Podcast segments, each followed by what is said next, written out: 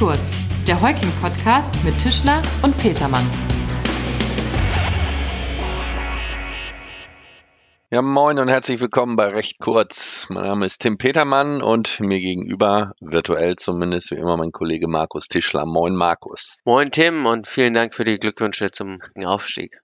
Ich habe mich ich, gefreut ich tue mich ein bisschen schwer, muss ich sagen, nach dem Spiel am Montag. Aber lass uns mal heute nicht über Fußball sprechen, ausnahmsweise. Ähm, sag mal, worüber wollen wir denn sprechen? Ja, heute wollen wir uns mal etwas mit dem Zahlungsdiensteaufsichtsgesetz, kurz ZAG, beschäftigen und uns dabei einen Überblick über die wesentlichen Inhalte verschaffen. Okay, äh, wenn du das sagst, dann äh, lege ich mal los. Ja, mit dem ZAG hat man 2009 die europäische Zahlungsdienste-Richtlinie von 2007 in nationales, also deutsches Recht umgesetzt. Obwohl die Regelungen äh, damit eigentlich noch recht jung sind, hat es aber auch inzwischen schon ein paar Änderungen gegeben. Ähm, aber starten wir mal vorne, Markus. Worum geht es denn in dem ZAG? Naja, zusammengefasst regelt das ZAG die Beaufsichtigung von Zahlungsdiensten in Deutschland. Das Gesetz verfolgt dabei den Zweck, einen einheitlichen Rechtsrahmen für die Erbringung von Zahlungsdiensten zu schaffen. Ich denke, wir sollten daher zunächst einmal klären, ich bin da nämlich auch etwas unsicher, ich will jetzt nicht zu flapsig formulieren, schwach auf der Brust, ähm, was denn überhaupt Zahlungsdienste sind. Naja, was unter Zahlungsdiensten zu verstehen ist, ergibt sich aus Paragraph 1 ZAG. Äh, danach gelten als Zahlungsdienste vor allem die Ausführung von Zahlungsvorgängen und die Übermittlung von Geldbeträgen auf ähm, ein Zahlungskonto durch etwa Lastschrift, Überweisung oder auch Zahlungskarte. Äh, vielleicht kurz Zahlungskonto, also gewöhnlicherweise sind äh, Girokonten sind solche Zahlungskonten. Äh, daneben zählt das äh, ZAG auch sogenannte Finanztransfergeschäfte zu den Zahlungsdiensten.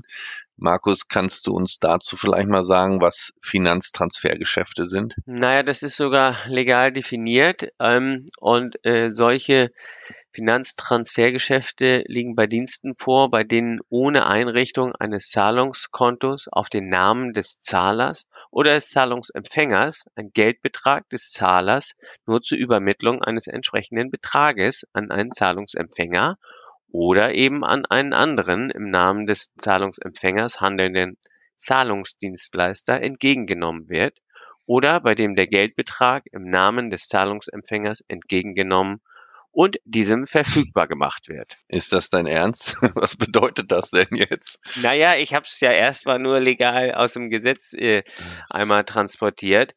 Etwas vereinfacht gesagt liegt ein Finanztransfergeschäft im Sinne des ZAG, also bei der Übermittlung von Geldbeträgen und mithin bei Zahlungsvorgängen oder Zahlungsströmen vor, bei denen zwischen Zahlungsdienstleister und Zahlungsdienstnutzer keine kontenmäßige Beziehung besteht bzw. begründet wird Insofern kann das Finanztransfergeschäft auch als Auffangtatbestand für Dienstleistungen gesehen werden, welche die Übermittlung von Geldbeträgen ohne die Einrichtung eines Zahlungskontos betreffen. Okay, darunter fällt vor allem dann der Bargeldtransfer über große Unternehmen, sogenannte Money Remittance Agencies, wie man es beispielsweise von Western Union oder MoneyGram kennt. Richtig. Davon abzugrenzen ist jedoch der rein physische Bargeldtransport, der gerade nicht unter den Tatbestand des Finanztransfergeschäfts fällt. Völlig richtig. Daneben stellt auch das Eintreiben unbezahlter Forderungen, konkret ein Inkassogeschäft, grundsätzlich kein Finanztransfergeschäft dar. Gleiches gilt für Nachnahmezahlungen, bei denen der Paketzusteller die Lieferung nur gegen Zahlung der Rechnung des Lieferanten an den Empfänger aushändigt. Aber Markus, warum ist es denn überhaupt wichtig zu wissen, wann ein Zahlungsdienst im Sinne des ZAG erbracht wird und wann nicht? Gute Frage, Tim. Das fragst wahrscheinlich nicht nur du dich, äh, sondern auch unsere Zuhörer möglicherweise. Also es ist wichtig, weil das Erbringen eines Zahlungsdienstes im Sinne des ZAG erlaubnispflichtig ist. Nur die nach äh, Paragraph 1 und dann äh, erspare ich mal die Absätze, äh, Sätze und Nummern äh, des ZAG abschließend aufgeführten privilegierten Zahlungsdienstleister bedürfen einer solchen Erlaubnis nicht. Äh, Bundesanstalt meint dabei die Bundesanstalt für Finanzdienstleistungsaufsicht, die sogenannte BaFin. Diese übt die Aufsicht über die Zahlungsinstitute aus. Ach ja, Stichwort Zahlungsinstitute. Wir haben bisher ja nur geklärt, was unter Zahlungsdiensten zu verstehen ist. Es muss jedoch auch noch bestimmt werden, wer überhaupt Adressat der Normen ist, also wer als Zahlungsdienstleister angesehen wird. Dies ist vor allem wichtig, weil die Erlaubnispflicht nicht für jegliche Zahlungsdienstleister besteht. Stimmt. In Paragraph 1 etc.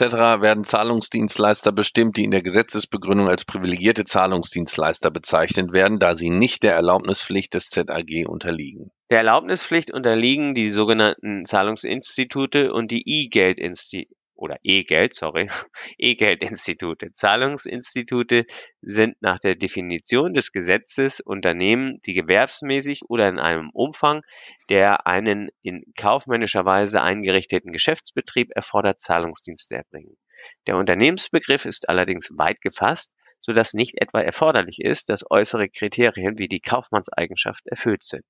Es kommt vielmehr auf ein zielgerichtetes und planvolles Handeln an. Ja, auch die Rechtsform ist für die Qualifizierung als Zahlungsinstitut nicht relevant. Es ist daher unerheblich, ob eine natürliche Person, eine Personengesellschaft oder eine juristische Person die Zahlungsdienste erbringt. Okay, mal ganz einfach runtergebrochen äh, können wir im Ergebnis sagen, dass Nichtbanken, die Zahlungsdienste gewerbsmäßig erbringen, regelmäßig als Zahlungsinstitut anzusehen sind. Völlig richtig. Auch bei den E-Geld-Instituten ist die Rechtsform des Unternehmens unerheblich. Es kommt vielmehr darauf an, dass das Unternehmen E-Geld emittiert und daher E-Geldgeschäfte betreibt. Anders als beim Zahlungsinstitut müssen die E-Geldgeschäfte hier auch keinen gewerblichen Umfang erreichen. Ja, stimmt. Wichtig ist in dem Zusammenhang mit den Zahlungsinstituten auch oder auch E-Geldinstituten auch noch, dass es unerheblich ist, ob die Zahlungsdienste nur als eine Nebentätigkeit zu anderen Tätigkeiten erbracht werden. Im ZAG ist nämlich gerade kein allgemeines Nebentätigkeitsprivileg vorgesehen. Ja, stimmt. Daher fallen zum Beispiel auch Telekommunikationsdienstleister unter den Tatbestand der Zahlungsinstitute, sofern sie Zahlungsdienste anbieten. Diese müssen sich dann auch eine Erlaubnis einholen und können sich der Erlaubnispflicht nicht durch den Verweis auf reine Nebentätigkeit entziehen. Ja, richtig. Kommen wir nochmal zur Erlaubnispflicht nach dem ZAG. Was ist für die Erteilung einer Erlaubnis durch die BaFin denn erforderlich? Beziehungsweise was für Voraussetzungen muss ein Zahlungsinstitut erfüllen, um eine Erlaubnis äh, zur Ausführung von Zahlungsdiensten zu erhalten? Naja, zunächst muss das Unternehmen einen Erlaubnisantrag, hallo, wir sind in Deutschland, an die BaFin richten, in dem alle erforderlichen Informationen enthalten und die entsprechenden Anlagen beigefügt sind. Im Rahmen dessen ist zum Beispiel nachzuweisen, dass ein ausreichendes Anfangskapital zur Verfügung steht und eine hinreichende Absicherung im Haftungsfall ebenfalls besteht. Zudem muss unter anderem auch ein Geschäftsplan mit der Budgetplanung für die ersten drei Geschäftsjahre und eine Beschreibung der Maßnahmen zur Erfüllung der im Gesetz festgelegten Sicherheitsanforderungen vorgelegt werden. Und was passiert, wenn ich als Zahlungsinstitut ohne eine solche Erlaubnis unterwegs bin? Naja, Tim, was könnte da passieren? Also, das hat regelmäßig durchaus Konsequenzen. Ich gebe zu, es war eine rhetorische Frage, ja. Okay, ich, ich mache aber trotzdem weiter, ja. Also die BaFin wird den Geschäftsbetrieb wahrscheinlich sofort einstellen und die Abwicklung der Geschäfte ähm, äh, verlangen. Zudem äh, bestehen aber auch straf- und zivilrechtliche Konsequenzen. Ähm, nach 63 ZAG äh, wird bestimmt, dass die Erbringung von Zahlungsdiensten ohne erforderliche Erlaubnis ähm, eine Straftat darstellt und auch mit Freiheitsstrafe bestraft werden kann. Also Obacht, wenn Sie zu Hause sitzen und auf die Idee kommen, Zahlungsdienste zu erbringen, ähm, lieber vorher eine Erlaubnis einholen. Nein, im Ernst. Ich denke, damit haben wir mal so ein bisschen dieses ähm, recht komplexe Thema angeteasert. Weiter in die Tiefe können wir aber heute in unserer in unseren zehn Minuten nicht gehen. Ja, nee, ist doch auch äh, prima. Ich denke, das reicht äh, für den Anfang. Mal gucken, vielleicht widmen wir uns dem Thema nochmal vertieft. Für heute soll es aber erstmal gut sein. Wenn sich Fragen ergeben, sprechen Sie uns jederzeit gern an. Alles Gute, bis dann. So Tschüss. machen wir es. Ciao.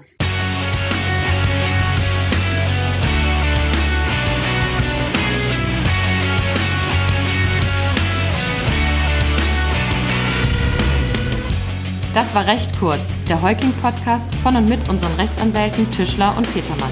Sie erreichen uns unter heuking.de.